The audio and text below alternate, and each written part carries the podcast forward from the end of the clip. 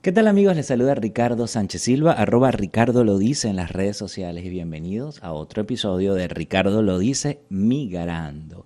Este episodio en particular eh, es muy especial porque tiene un elemento, un ingrediente que no han tenido eh, o no habían tenido los otros eh, podcasts, los otros episodios de este podcast, que si ustedes bien saben y lo han seguido hasta acá, les agradezco enormemente su fidelidad, por supuesto, y es que no han sido en persona.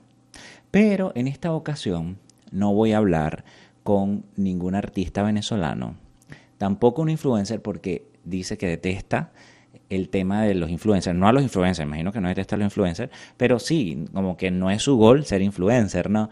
Y, eh, pero estoy aquí precisamente en Washington, D.C., que es la ciudad donde yo vivo y que si ustedes vieron el primer episodio, si no lo han visto, les recomiendo y se los dejo acá en YouTube para que, los vaya, que lo vayan a ver. Hablo de mi experiencia migrando a los Estados Unidos, cómo llegué a Washington, D.C. y particularmente eh, cómo es la ciudad, si ustedes quieren mudarse para acá, eh, qué es lo bueno, qué es lo malo, qué es lo bonito, lo feo y, lo bueno, ¿no?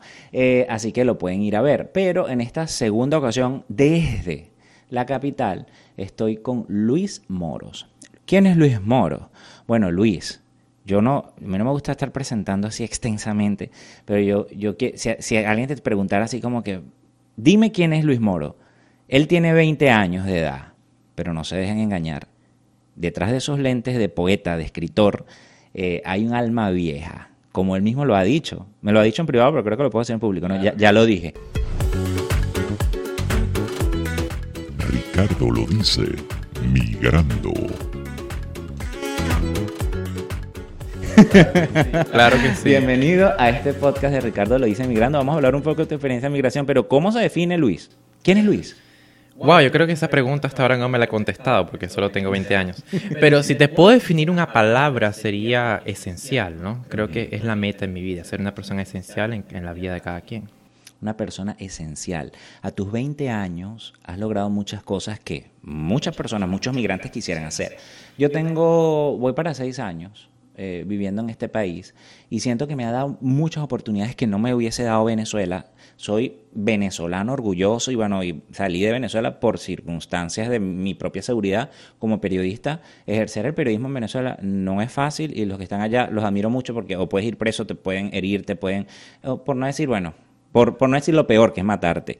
Pero hoy tengo particularmente la, la, la, franela o la t-shirt de eh, el DC United, porque estoy en DC y estoy súper agradecido con, con, con, Estados Unidos, esta ciudad, por, por haberme abierto las puertas. Pero tú, particularmente, llegaste a los 14 años. Tienes 6 años o más de 6 años viviendo en los Estados Unidos y has hecho un montón de cosas tu historia, la historia de Luis en particular, es una historia que me motiva mucho. Yo se lo estaba diciendo a él porque yo me reflejo cuando tenía su edad, que no, tampoco es que le llevo muchos años. Eh, siempre me calcula menos de la que tengo, pero está bueno eso. pero sabes que Luis, yo era muy soñador cuando tenía tu edad también, y, pero, pero no vivía en los Estados Unidos, estaba en Venezuela y podía hacer quizás otras cosas, ¿no? Pero él llegó a los 14 años acá, a los Estados Unidos, a, Miami junto con su madre. Y em, se las vio duras, Muchos migrantes se sentirán identificados con esto, incluido yo, eh, y lo conté en, la historia aquí este, en mi historia aquí en este podcast.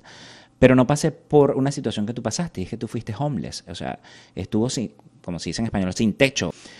Eh, y hoy día Luis está trabajando, eh, empezó con unas pasantías y después lo dejaron trabajando en el Congreso de los Estados Unidos como policy writer, o sea que él está escribiendo, es el que está detrás de los congresistas escribiendo proyectos de ley que se discuten para su aprobación a los 20 años de edad, señor. Esto es una cosa que a cualquiera le sorprende. Y de paso, Luis eh, fue seleccionado para la clase inaugural o inicial, tú ahorita me vas a, confirmar, de la eh, Stanford Law.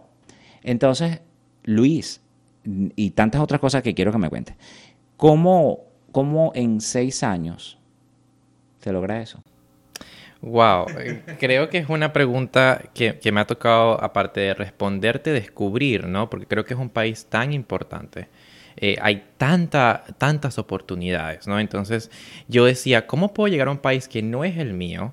Que, que para mí es desconocido, pero puedo intentar llegar a la, a la vida de otras personas. Y creo que llegar a Miami fue mi, mi comodín, porque pude llegar a, a conectar con audiencias hispanas, hispanohablantes, y dije, bueno, este es mi territorio. No estoy llegando a Kansas, ni estoy llegando a North Dakota, estoy llegando a Miami, la ciudad donde podemos progresar. Yo iría con el español y un poco de inglés. Yo no sabía nada de inglés. Nada, nada, y me tocó aprenderlo allí. ¿Qué, ¿Por qué venirse a Estados Unidos? Eh, ustedes fueron parte de, yo siempre lo digo, yo soy parte de las estadísticas porque somos más de 6 millones los que estamos afuera. Pero, ¿qué motivó a tu mamá y a ti a venirse? Bueno, yo creo que fue una especie de eh, una psicología que yo le metí a mi mamá, ¿no? De que me quería venir a Estados Unidos porque yo siempre he dicho, y esto puede ser un titular, yo nunca me sentí venezolano, nunca me sentí parte de Venezuela. Siento que... ¿Por qué? Porque siento que la manera de pensar de los 2000 hasta el 2020 eh, es una manera de pensar muy socialista y comunista, donde la mayoría de las personas se conformaron con lo que tenían. ¿Tú no te sentiste parte del régimen? No. Pero, pero tampoco de la manera de pensar de muchos venezolanos. Eh, Venezuela no la hace la generación que se crió eh, Por eso, el régimen, entonces para, para mí era ese choque cultural de que mi mamá me decía en los 80, mira, en los 80 Venezuela era extraordinaria y la mitad de los europeos llegaron a Venezuela para construir negocios por la Segunda Guerra Mundial se llega, y vi- vinieron a Venezuela a mudarse. Pero yo no podía ver eso. Entonces eso estaba en libros, pero yo no lo podía percibir y yo no podía entender cómo una persona que no tenía luz en su casa se conformaba con eso. ¿Y ¿Nunca pensaste en luchar por la libertad o ya eso estaba muy trillado para ti? Para mí eso fue un jaque mate. ¿Por qué? Porque yo de los 10 años sabía que quería ser abogado. ¿Oh, sí? En- sí, yo creo que nací con ese don, que, que- que es un don que Dios me dio, porque hay mucha gente que fallece, que pasa a otro territorio sin saber que le apasiona, ¿no? Y en mi caso pude descubrir eso a muy temprana edad. ¿Por qué abogado? Desde los 10 años, de paso. Porque tengo, tengo familiares que se dedican a las leyes y porque soy, soy creyente de que debe haber orden y que debe haber justicia, ¿no? Y, y claro, ser criado en un país donde no hay orden y no hay justicia, donde es una completa anarquía, pues me pude dar cuenta de que mi rol sería fundamental no tanto para Venezuela, sino para cualquier otro país. Y porque también creo que el conflicto siempre va a existir en la vida del ser humano. Pero a los 10 años es bastante joven para darse cuenta de eso. O sea, tenías una madurez bastante avanzada y por lo visto todavía la tiene. Y yo se los digo porque me he estado relacionando con él recientemente. Tuvimos la oportunidad de conocernos en un evento de una organización local y, y- yo cuando lo vi, bueno, uno, parte de un ejercicio que hicimos allí era como que cada quien tenía que presentar a otra persona, ¿no? Eh, sí, sin conocerla. Es decir, tú veías, era una dinámica como que estábamos hablando, el, bueno, el, el- el taller que estábamos haciendo era sobre storytelling y era como que qué imagen proyecta la otra persona ante los ojos de los demás. Y sin conocer teníamos que presentar a otra persona. Y él estaba ahí, por supuesto. Eh, y, y yo cuando lo veo, yo, yo no lo presenté a él. Pero, pero la imagen, recuerdo, pues yo presenté a otra que dije que- que- que tenía como un toque artístico y la comparé con Frida, además era mexicana, me, Frida, me vino Frida a la cabeza, pero cuando lo vi a él, yo dije, em, no sé, pensé un poeta, un escritor, un, porque es la energía que me transmitió. Y hablando con él, y cuando él dice, no, yo estoy en la política, que te acuerdas que tú dijiste, sí, yo estoy en la política, hago esto, hago- yo dije, bueno, este, me pareció, bueno, debe tener como unos 30 años, dije yo, unos 28 años, pero no porque, no porque los aparentes, sino es porque la energía que proyectaste. Siempre fue así, tú siempre te, como que te, te relacionabas con personas mayores. Toda mi vida. como- sí. Toda mi vida fue con personas mayores, rodeado de muchas mujeres. Eh, también por eso eh, tuve una gran madurez y tuve ese gran despertar de lo que es la justicia. Y al final me decepcioné de eso, ¿no? Porque al final la justicia es una teoría. O sea, en lo- Venezuela. en Ven- eh, yo, cre- yo creo en las leyes, yo no creo en la justicia. Él cree en las leyes y la justicia es una teoría, dice, pero tiene un sueño. Sí, ser, ser el primer hispano hombre en ser parte de la Corte Suprema de Justicia. No es poca cosa, señores, déjenme decirle. Ahí está actualmente Sonia Sotomayor, Sí, la primera la mujer primera hispana. mujer hispana, ¿no? Em, y recientemente se eligió a Kentanji Brown, quien es la primera mujer afroamericana. Y están haciendo historia. Y tú aparentemente quieres ser parte de la historia. Eso, me encanta eso, ¿no?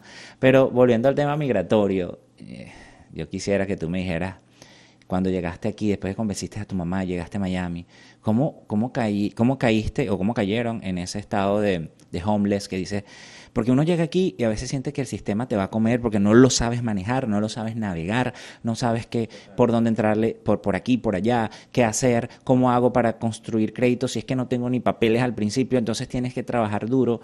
Eh, ¿cómo, ¿Cómo caíste en, en, en ese estado que dijiste y que, por cierto, que me has dicho, que te sirvió para darte cuenta y aprender muchas cosas en ese momento, pero ¿cómo, cómo pasó eso? ¿Por?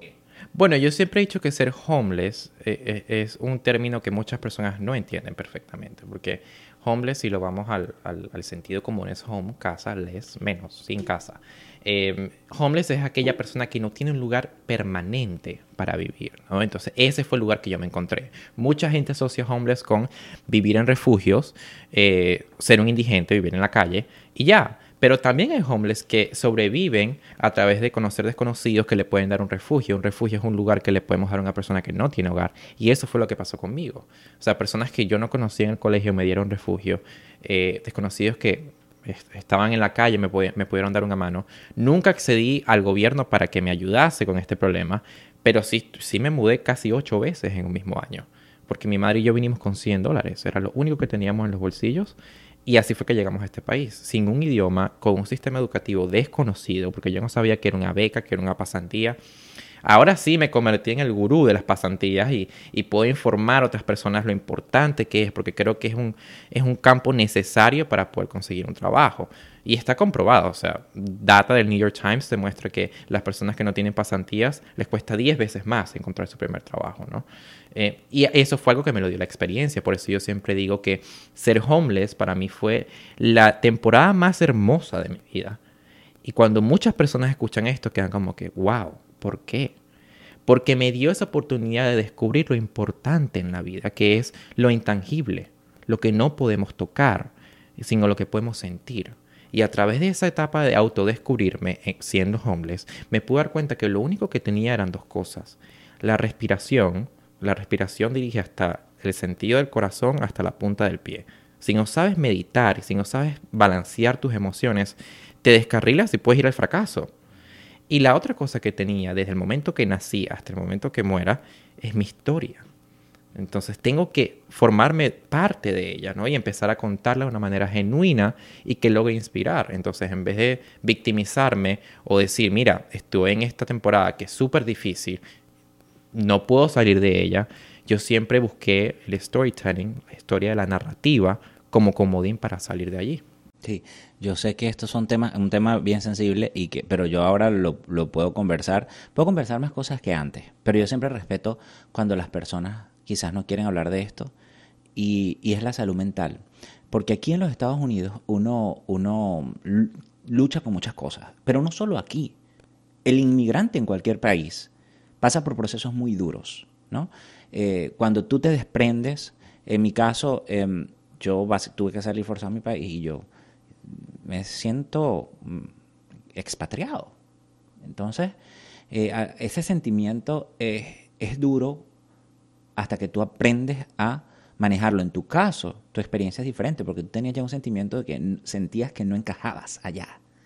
Pero en mi caso, yo llevé, bueno, como decimos en Venezuela, mucho trancazo, para no decir la palabra, aunque aquí lo podemos decir, aquí no, no nos va a censurar, YouTube no nos va a censurar, eh, eh, cubriendo cubriendo protestas, bueno, haciendo investigación periodística, eh, tratando de aportar mi granito de arena para recuperar la democracia y salir allí sin que hubiese una democracia para mí. Al principio fue como muy frustrante, después llegar aquí y empezar desde cero, desde cero. Volviste a nacer. Eh, sí, y estar lejos de mi familia, años sin ver a mi madre, a mi padre, a mis hermanos, a todo. Y eso es, yo estoy seguro que es un sentimiento en común de, de muchos migrantes. Eh, ¿Cómo hiciste para mantener la fortaleza y seguir adelante? Yo creo que mi mamá, ¿no? Mi mamá fue una gran protagonista y lo es todavía en mi vida. También fue mi papá. Eh, creo que es una persona que no he visto por seis años eh, y que aprecio y quiero mucho. Fue también ese, ese apoyo emocional. Y también, este, no lo sé, No lo sé, Ricardo. O sea, no sé cómo tuve esa templeza, pero creo que fue la vida que me fue dictando esas misiones que tenía que cumplir, ¿no? Entonces, desde, desde muy pequeño crecí con una familia con padres divorciados, me pude dar cuenta desde muy pequeño lo que es el rol de lo que es tener una pareja, cómo funcionan los amores y los desamores. O sea, son cosas que tuve que enfrentar y tuve que vivir a muy temprana edad. Y creo que cuando lo enfrentas a temprana edad tienes dos cosas. O lo repites, porque el que, está, el que no conoce su historia está condenado a repetirla, o lo sobrepasas y dices, bueno, este es el ejemplo que no quiero hacer en mi vida, ¿no? Eh, ¿Alguna vez pensaste como que, no, yo no puedo con esto? Yo me voy a devolver para Venezuela, me voy para otro país, ¿no? Bueno, nunca pensé en devolverme porque, como te digo, para mí amo la tierra, amo el país, pero no amo lo que sucede y no amo la manera de pensar de los venezolanos. Y no generalizo, porque hay muchos venezolanos que no son así. Sí, pero hay cosas que son como, que yo siempre lo digo eh, y, lo repito. Yo creo que Venezuela, en algún momento cuando salga la dictadura, tiene que refundarse, otra, tiene que restaurarse, refundarse, reinstituirse o una nueva república, pero pero no solo es la nueva república. Estamos hablando de generaciones como tú, que nacieron y solo han conocido la dictadura. Y han tenido que vivir simplemente en esa burbuja de la dictadura. Y creo que llegas a odiar. Pero es un tema de cambiar mentalidades, de cambiar cómo tú cambias idiosincrasia, cómo tú cambias eh, mire, el, pensar colectivo de que no, yo necesito que el Estado me ayude, porque entonces, si tú has tenido por décadas sociedades pedigüeñas, sociedades que en estados con economías proteccionistas en que te, chantajean por el voto y por una bolsa de comida, eh, son, yo creo que temas que realmente al venezolano le tocan profundamente, pero pero no solamente es refundar la república, porque si tú refundas la república y entonces lo que viene son una cuerda de corruptos y de gente que lo que quiere es aprovecharse de los demás y ver cómo saca partido, cosa que ya el régimen lo hizo porque hicieron una mayor estafa a la historia que Carlos Andrés Pérez, que fue juzgado, se quedó en pañales, siempre lo digo y lo repito y lo voy a decir, no justifico a Carlos Andrés Pérez ni lo justificaré, pero se quedó en pañales, ¿no? Entonces, es como que es un cambio de mentalidad, de estructura, de cultura, de, de, todo. No solamente es, bueno, ya tenemos democracia, ahora no, porque tampoco es que no hay ninguna democracia perfecta. Pero yo lo veo así. ¿No crees tú, Luis? Creo, sí, sí, totalmente de acuerdo contigo, porque creo que cuando tratas de cambiar los sistemas de poder, los sistemas políticos, para una democracia estable, pero sin todavía informar a las personas, a los ciudadanos, sobre cómo ser unas personas eh, que se mantengan en el rol de la sociedad, que sean miembros activos de la sociedad. Porque no es solo conocer cómo funciona el gobierno, y creo que esto es una de mis pasiones en este país, es cómo decirle a aquel americano, a aquel ciudadano del mundo en este país, de que puede formar parte activa del Congreso, de la Casa Blanca, de la Corte Suprema, de los gobiernos locales, de los gobiernos estatales, de los municipios, porque muchas personas no saben eso. El 50% de las personas en Estados Unidos no sabe cómo una propuesta de ley se convierte en ley. Y que de paso pueden levantar el teléfono y comunicarse con su, con su representante que está ahí para representarlo. Yo siempre he dicho que nosotros somos los empleadores de la nación. Nosotros somos los jefes de la nación. Lo que pasa es que no, no, sabemos cumplir el rol de jefe. Luis, ¿tú te imaginaste alguna vez estar en el Congreso después de pasar por esas circunstancias tan duras y salir de un país que no que las instituciones están controladas por el mismo régimen. El Poder Ejecutivo, eh, Legislativo y Judicial básicamente están eh, eh, bueno, no, no, hay separación de poderes, ¿no? y ahora tú estás en una rama de, esos poderes, pero en, Estados, en Estados Unidos. ¿Cómo llegué al Congreso? de casualidad. Yo creo que yo me imaginé, sí me imaginé estar en el Congreso, no te voy a mentir, sí me lo imaginé, pero no me lo imaginé llegar tan rápido al Congreso, ¿no? La velocidad con la que pasaron las cosas no fue la misma que como yo me las planteé. Em, y cuando llegué al Congreso fue a través de conexiones. Y por eso le digo a la gente, hablen, cuenten su historia, quiénes son, sean humildes, recuerden de dónde vienen. Son las claves, la narrativa, la persuasión, que después vamos a hablar de eso. Son claves para tú determinar hacia dónde quieres llegar. Yo no llegué al Congreso porque apliqué un trabajo en Internet y porque esperé que me llamaran. No, yo busqué el trabajo. Yo no dejé que el trabajo me eligiera a mí. Si tú quieres algo, si tú quieres estar en una posición, tú tienes que idear ese espacio, ese momento especial. William Shakespeare decía que en realidad no vamos a tener tiempo para absolutamente nada en la vida. Tú creas el tiempo. Y a veces las personas dicen, no, pero ¿para qué voy a aplicar allá si yo no creo que califique? Yo no siento que estoy... Y resulta ser que Luis llegó al Congreso eh, pa- por una pasantía y ahora está estudiando Derecho y se le abrió esta puerta, eh, bueno, estás en, estás en el college, ¿no? Ahorita. En el college. Y entonces le abrió esta puerta en esta escuela de ley, Stanford, eh, y, y, pues, resulta ser que es privilegiado porque quedó entre 20 seleccionados en todos los Estados Unidos. Y Aquí tengo a otro Paulina. Está aquí con nosotros también otra de las seleccionadas. Felicitaciones también, por cierto. Eh, así que esto, esto es maravilloso. Yo creo que este tipo de, de cosas hay que contarlas a Vox Populi para que la gente sepa. Sí se puede. Por- porque a mí yo me lleno mucho de orgullo y, y me emociono enormemente hablar de que si yo tuviera que volver a migrar, volvería a migrar a los Estados Unidos. Y lo, lo repito mil veces. ¿Sabes? Yo no. ¿A dónde te iría? Yo, yo sería como Gabriel García Márquez. Yo me idearía un Macondo que fuera una Venezuela mucho mejor de la que, de la que tenemos ahora, ¿no? Sí, pero no estamos hablando de fantasía. Estamos hablando Y eso de, que yo la ficción. de realidades. ya, por- porque ya va, es que vamos a analizar las circunstancias. Yo no veo otro país en América Latina.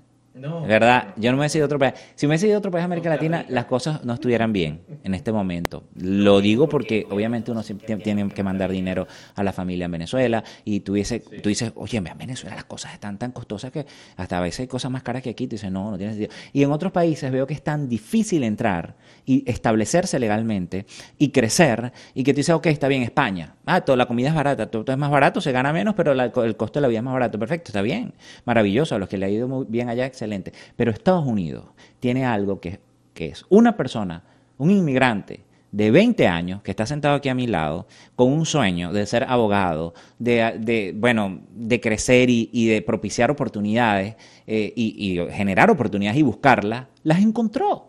Y para muestra un botón, porque además, déjenme decirles que Luis Moros eh, está escribiendo un libro porque resulta ser que ese networking y esa misma, eh, eh, vamos a decirlo, eh, esa misma energía para propiciar oportunidades lo llevó a contactarse con una editorial. Y ahora, entonces, eh, Luis Moro, en Estados Unidos, de 20 años, estudiante, estudiante de Derecho de college, que va a la, a- a la- a- la Escuela de Leyes, traba- trabajador del Congreso, está también escribiendo un libro. Entonces yo volvería a migrar a los Estados Unidos si fueras tú. Si yo fuera tú también. O sea, si fuera yo, yo lo hago, obviamente. Pero si fueras tú. eh, ¿cómo, ¿Qué es eso? Cuéntame de, de- de- de esa experiencia. Surgió de la No nada. te- voy a tratar de persuadirte aquí a que se termine porque se relaciona con la persuasión. Después te hago te doy otro, otro argumento. Sí, ¿De qué va el libro? De, la, porque, eh, de algo que yo descubrí que era en defensa propia, ¿no? O sea, yo creo que he llegado hasta donde estoy y lo que me falta, eh, a través de la persuasión. Creo que es súper importante porque, como vuelvo y repito, es todo lo que tenemos. eh, y la persuasión es absolutamente todo, o sea, de la manera en que respiras hasta la manera en que caminas. ¿Por qué? Porque todo comunica. La persuasión es comunicación efectiva, tanto no oral como oral, ¿no? Y, y- y fue algo que utilicé en defensa propia. Eh, cuando no tenía ni siquiera mil dólares para pagarme un estudio ni para pagarme un apartamento, utilicé la persuasión como método principal para poder llegar a otras personas. Y es ahí donde empecé mi, mi carrera de cómo persuadir, cómo llegar a la persona correcta, quiénes son las personas indicadas y de qué trata todo esto, ¿no? Entonces yo siempre he dicho que antes de llegar a un país desconocido y decir, no sé qué hacer, es decir, bueno, llegué a este mundo, que vuelvo y repito, de fantasía como Macondo, y decir, bueno, estoy en este, en este mundo nuevo, ¿cuáles son las herramientas que puedo utilizar de mi otro país, que es Venezuela, para formar parte de este y para acoplarme a este? Y creo que lo, mágico de Estados Unidos, y por eso le llaman el país de las oportunidades, es por la gran diversidad que tenemos de personas. Porque aquí cualquier persona que conoces tiene un negocio y le provee oportunidades a 100 mil más que vienen en camino. Por eso lo digo, es el país de las oportunidades, porque por más conflicto político que haya, por más controversia en temas de derechos fundamentales, y yo lo debo decir, eh, lamentablemente hay cosas que están pasando en este país que he, he- he sido testigo, porque yo llegué aquí cuando, cuando estaban las elecciones entre Donald Trump y Hillary Clinton. Yo llegué la noche. Eh, tú también, ¿verdad? Tú creo que contaste esa anécdota. Eh, y después, obviamente, viví la presidencia completa, al igual que tú, de Donald Trump. Y vi cómo se radicalizó la política a un punto en el que no es que esto, no es que esto se inventó, es que ya existían los, los extremos. Los radicales existían, el KKK existía. O sea, eh, eh, ¿sabes? Los Proud Boys estaban ahí. De repente antes no se llamaban los Proud Boys, pero estaban ahí. O sea, yo estuve reporteando en el asalto al Capitolio y yo no me imaginé nunca que iba a ser testigo de esa barbaridad, porque en Venezuela se meten y asaltan el, la Asamblea Nacional y se agarran a golpes y salen con heridas y todo y se tiran micrófonos en la cabeza. Pero eh, yo nunca imaginé. Surrealista. sí, eso para mí era vivir. Entonces, claro, hay que reconocer que están pasando muchas cosas. Quizás hace falta un poco más de equilibrio, de balance, hace falta un poco más de, de, de raciocinio, de calma, de bien común, de pensar, de empatía, de pensar más en el otro, de yo creo que eso no se logra teniendo jueces ultraconservadores ni ultraliberales. O sea, porque yo siempre he dicho que los dos extremos son muy dañinos, ¿no? Tú quieres ser juez también. Para llegar a ser juez, ¿cómo lo harías? ¿Qué herramientas utilizarías? Porque tú me lo has dicho, él se proyecta en 30 años, más o menos, de repente antes, quién sabe, Luis. Pero ¿Qué, ¿Qué, haría? Cuéntame. Porque, porque, porque de paso llegaste al, al Congreso por contacto. Y el libro también se te abrió eh, eh, esa oportunidad participando, ¿no? Yo creo que las relaciones interpersonales son claves en el éxito de cualquier persona. Yo no estuviese aquí sentado contigo si no fuera por todos los mentores que tengo y por toda la gente que está atrás de mí. Entonces... Palabra clave, mentores. Entonces eso me ha llegado a, hacia donde estoy ahora, ¿no? Y, y y las relaciones para mí lo son todo. Claro, aprender la cultura. Yo siempre he dicho que la cultura es un banquete, ¿no? Es como si tuvieras un banquete y las personas que estamos sentadas, como tú y yo, son las que escogen lo que desean aprender. Pero la cultura siempre está allí. Muchas personas se quejan que es inaccesible. Es totalmente accesible. Si tú quieres ir ahora a leerte un libro sobre, sobre Gabriel García Márquez, tú vas y lo compras. Pero es tu opción si lo quieres elegir o no. Eh, y, si, y si aplico empatía con la política, que es algo que es, delicado, pues ahí una palabra que se me viene es bipartidismo. Ser bipartidista. Eh, pero quería, quería retomar el tema del libro, lo de la persuasión. ¿Por qué, eh, ¿Por qué sistematizar eso? Porque para escribir un libro imagino que hay que pensar en que, bueno, yo he tenido esta experiencia y te lo preguntaba fuera de cámara en algún momento. ¿Por qué, ¿Cómo hiciste para, para entrenarte en esto? Para decir, mira, sí, yo soy capaz de escribir un libro por la experiencia que yo tengo. Nació hace tres años la idea, eh, porque estaba en, el high school, en mi escuela secundaria, y, me habían comentado sobre la palabra persuasión. Primera vez que la escucho en mi vida. Quedé así, ¿qué? ¿Qué es eso? ¿Por qué? ¿Qué es persuasión? Ah. Me fui a casa y como yo tengo ese síndrome absoluto de, de, explorador, no de persuasión, sino de explorador. Todo lo que yo escucho y vea lo, lo exploro. O sea, yo soy como un dron. Imagínate que yo soy un dron. Yo me subo y veo todo el panorama de lo que está sucediendo alrededor de mí, luego bajo, pienso, callo y proceso. Entonces, después que procesé esa palabra persuasión, dije, wow, esto suena muy interesante, eh, porque hace, hace rima con muchas palabras, preocupación, eh, anticipación, sea, tantas, tantas palabras que terminan en sion, dije, esto me suena interesante. Lo busqué y dije, pero es que esto es lo que soy yo. Esto es lo que yo he estado empleando como mecanismo de defensa para poder llegar hacia donde estoy. Hay que hacer un libro de esto. Y claro, me di cuenta que era, no habían libros escritos eh, sobre persuasión que eran personas jóvenes. No existe eso. Incluso teníamos menos de 100 libros en el mercado que hablan sobre la persuasión. Y la persuasión es un término que existe en español, que existe desde el tiempo de los romanos. O sea, los romanos, cuando estaban en la en la Inquisición con los españoles, terminaron la guerra a través de la palabra. Dios o Jesús fue traicionado a través de la palabra, ¿no? Entonces es allí cuando ves el tomate, es algo increíble, o sea, el tomate era considerado un veneno, la gente no podía comer tomate. Tuvo que venir un romano a comerse un tomate enfrente de todo el coliseo romano y convencer a las personas de que eso no era un veneno. Y ahí fue donde nace la, la, frase de Aristóteles, donde dice que el poder no está en vencer, sino en convencer, ¿no? Eh, sobre, sobre llegar a DC, ¿en qué momento te decides venir a DC? Eh, cuando, es cuando se te da la oportunidad del Congreso. Y quiero que me hables de el DMV de DC, Maryland y Virginia. Ya yo hablé en, en el primer episodio cuando conté mi experiencia sobre mi perspectiva, pero quiero ahora escuchar la tuya también, porque también la idea es que las personas que nos están viendo y han migrado y quizás se identifican contigo en algunos eh, elementos de tu historia o de mi historia o de los otros invitados que hemos tenido en este podcast, eh, que tú me digas, eh, ¿por qué DC Además, yo sé que me vas a decir obviamente el tema de la política, la capital política del mundo, pero quiero que me digas en qué momento tomas la decisión de venirte para acá y qué tal te ha parecido esta zona. ¿La recomiendas?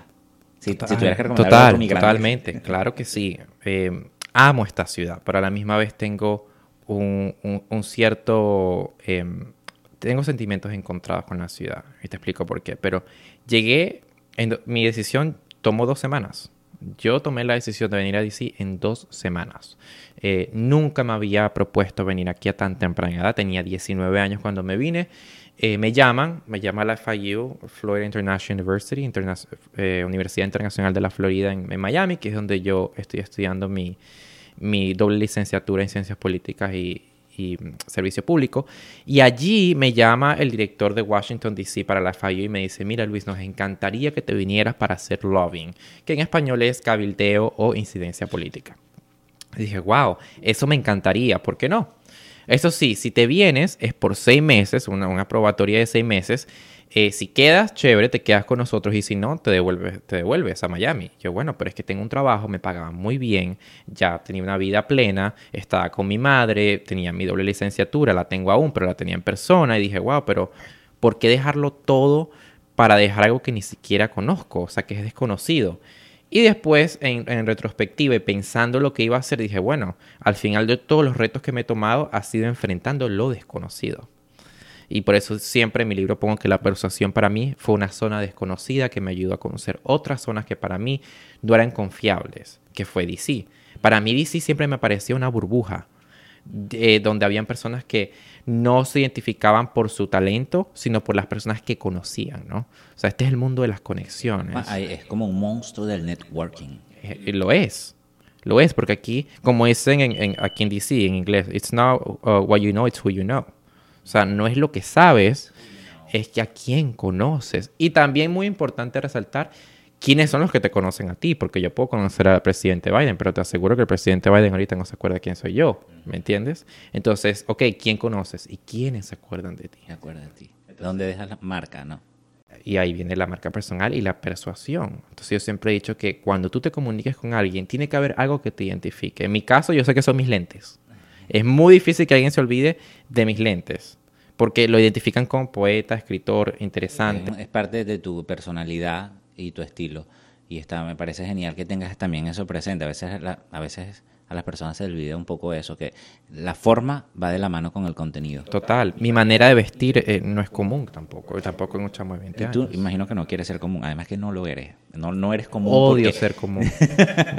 Pero sabes que lo importante y lo mejor de todo es que muchas personas que quizás no están escuchando y nos están viendo otra vez, escuchando a través de las plataformas de, podcast, eh, Apple Podcasts, Google Podcasts, Spotify y el resto de las plataformas, así como YouTube y, en otras plataformas también, pensarán que, eh, o pensaban, mira, esto no lo puedo hacer, y quizás viendo tu historia pueden sentirse identificados y saber, no, si es posible.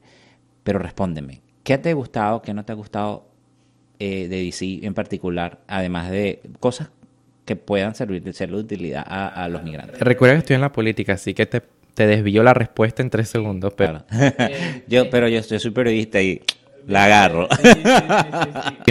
¿Qué me gusta? Eh, me gusta lo que me gusta de Miami, por eso sigo aquí. O sea, esa, e, ese nivel de cultura es tan extenso, ¿no? O sea, tenemos gente de cualquier parte, parte del mundo. Obviamente, en mi caso, la afición por la política es clave. Eh, lo tercero es la manera en que otras personas interactúan. O sea, tú conoces aquí personas, yo he conocido personas con las que he terminado trabajando en el metro. O sea, aquí el networking está a flor de piel. Y es, y, es, la historia, es la ciudad del storytelling. Lamentablemente lo es para muchas personas. Porque, y esto lo hablaba en una entrevista para Univision, muchas personas eh, no les gusta hacer networking, se sienten incómodas. Pero, creen que es como sacar ventaja del otro y aprovecharse, y después se van a aprovechar de ti. Y no, pero pero, pero como que... Porque muchas personas no saben ser genuinas, ese es el problema. Y porque hacen el networking buscando algo a cambio. Entonces no se convierte en una relación genuina y empática, sino que se vuelve una especie de transacción. Tú me das y yo te doy, un quid pro quo. Yo te doy y, y- y tú me das. Entonces es entender, y esta ciudad te ayuda a entender lo de que tienes que ser genuino y tienes que persuadir. Y si no lo haces, y si te quedas en tu casa leyendo un libro, ¿Es una ciudad amigable con el migrante? Bueno, es una ciudad santuario. E- Entonces te puedo decir que sí y que sí es amigable con el inmigrante. ¿Es una ciudad económica para vivir? Para nada, para nada, para nada. Creo que sí. Te vas a venir con la situación con la que me vine yo. Pues no te recomiendo que te vengas para acá porque no es una ciudad que, que es económica ni es fácil de vivir tampoco. Eh, aquí mucha gente gana 50 mil dólares al año, que no es nada en esta ciudad para vivir, pero viven de lo que tienen como título. Y por eso nunca me he identificado con ser influencer, ni con agregar una E y una R a mi nombre. O sea, no soy Instagrammer, influencer, nada de eso. Todas las ER no voy con ellas. Pero 50 mil dólares es, es un, es un sueldo que está por encima del umbral de la pobreza. Y, y hay personas que ganan un sueldo mínimo y ganan 30 y pico mil dólares y, o 40 y pico mil dólares y, y, bueno, viven, tienen su roommate, viven, viven en el suburbio o eh, comparten el apartamento. Bueno, y hay empleados gubernamentales que, que ganan muy poco y tienen dos trabajos, ¿no? Y muchas personas viven, por eso digo, viven del título. O sea, muchas personas viven de soy, eh, escri- escribo leyes, soy analista político. Y muchas personas viven de eso, pero cuando te das cuenta, no ganan muy bien. Eh, y de eso vive esta ciudad. Entonces es importante tener eso en mente también.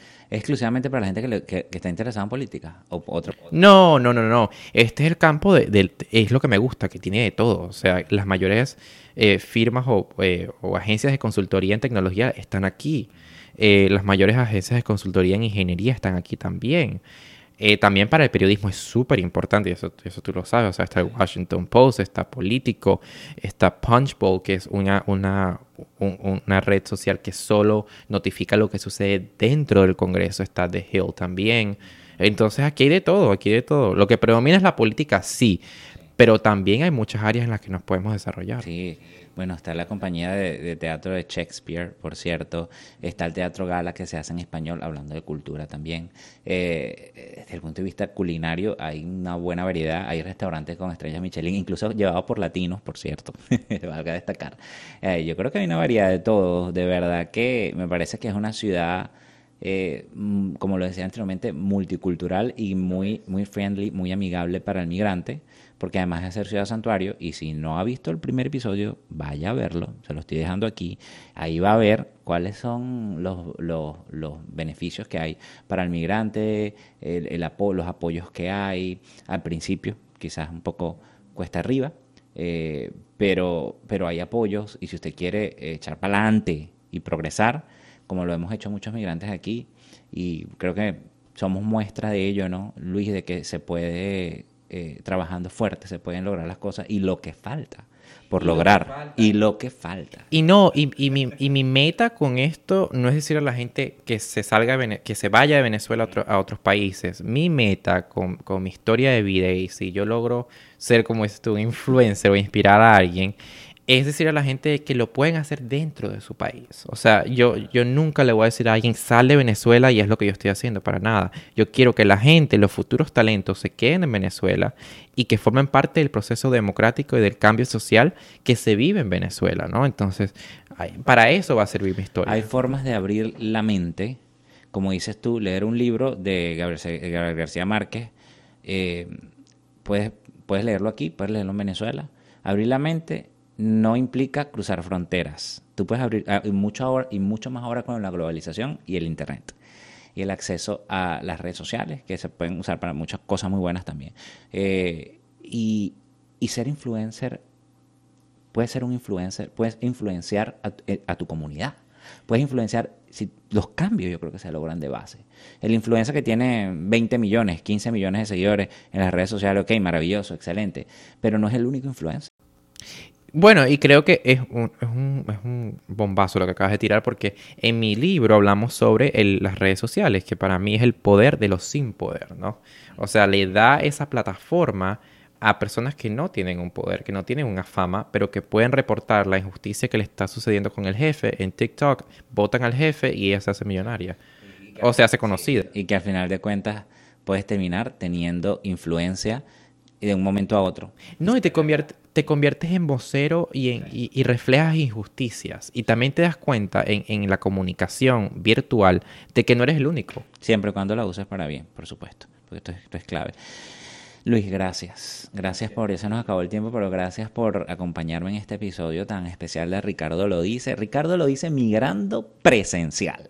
Y con Luis Moro, que por lo general aquí nosotros conversamos con personas que han tenido ya una historia previa en Venezuela. Luis construyó su historia afuera y, básicamente la sigue construyendo. Y, y, cerrando, quiero dejar a la gente con, con, un pensamiento que es crítico para que la gente pueda entender lo importante que es eh, la manera en que utilizamos las cosas, ¿no? Yo creo que todos tenemos armas, ¿no? Sacando la segunda enmienda de este país a un lado, todos tenemos armas que sí, que sirven para poder o llenar de vida a alguien o para matar a alguien. Y esas son tres. Es la persuasión, que yo la usé como defensa propia, que ustedes la pueden usar como defensa propia también, para convencer. Eso no quiere decir que no sea un arma, lo es, porque puede darte la oportunidad de tu vida o te puede llevar al fracaso si te metes con las personas o si dices comentarios que tocan sensibilidad. La educación, para mí la educación es un arma que es la respuesta para todo. Yo dije, si de algo yo me voy a salvar de ser homeless, es educándome. Entonces tenemos persuasión, educación y la otra es ambición. Tenemos que ser ambiciosos. Y claro, esa ambición llega con la curiosidad. Nunca pierdan la curiosidad.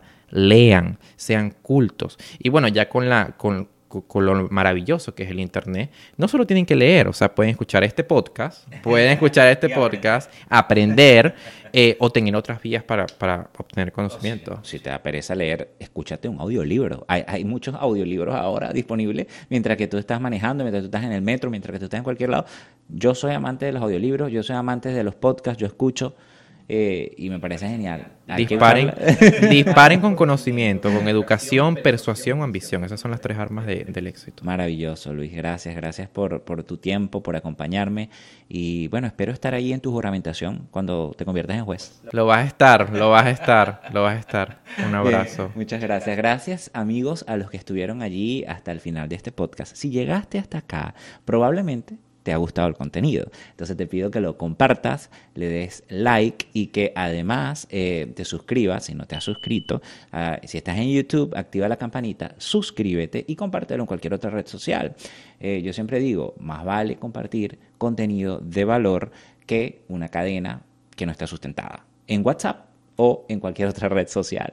Así que gracias, gracias por el apoyo, gracias por, por estar allí y apoyarnos con, con este episodio cerramos esta primera temporada de Ricardo lo dice migrando. Para mí fue un placer y me siento muy contento de, para mí ya llegar a una persona que le llegue el mensaje, eh, yo me siento satisfecho, porque de cierta forma como comunicador, como periodista, de cierta forma yo quisiera eh, que no solamente mi mensaje, ni mi, forma de pensar, porque yo no, creo en pensamientos únicos, sino mi experiencia sumada a la de los, mis invitados y cómo han logrado eh, crecer personalmente, profesionalmente, cómo han logrado sortear eh, las dificultades en los países a los que han eh, emigrado. así que yo creo que esto, quisiera que esto forme como que, que sea como un foco de luz, que forme parte de esa luz al final del túnel para muchas personas que quizás se sienten que están ahora abajo y que sienten que no hay esperanzas, porque ya sea porque están, ya, sea que estén en Venezuela, que estén fuera de Venezuela, que estén en otro país, donde sea, porque quizás están pasando por una situación financiera difícil, porque quizás como migrante el lugar donde estás te ha tocado xenofobia, que hemos pasado mucho a los venezolanos, porque te ha tocado duro, no tienes un trabajo estable, porque no estás ganando de, de forma justa.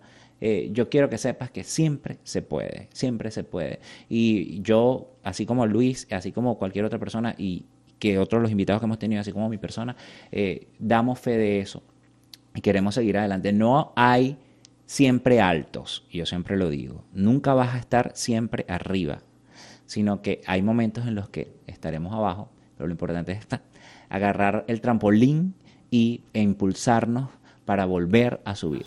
La vida es como la champaña, disfruta mientras haya burbujas. Es así. Muchas gracias a todos por seguirme. Les recuerdo que me pueden seguir en Twitter, Facebook e Instagram, eh, a través de mis redes sociales, arroba Ricardo lo dice. Eh, y por supuesto, em, estar pendiente porque por allí pues, vienen otras sorpresas en contenidos en, en YouTube. Compartan esto y gracias por, por estar siempre allí. Un abrazo grande, se les quiere. Ricardo lo dice, migrando.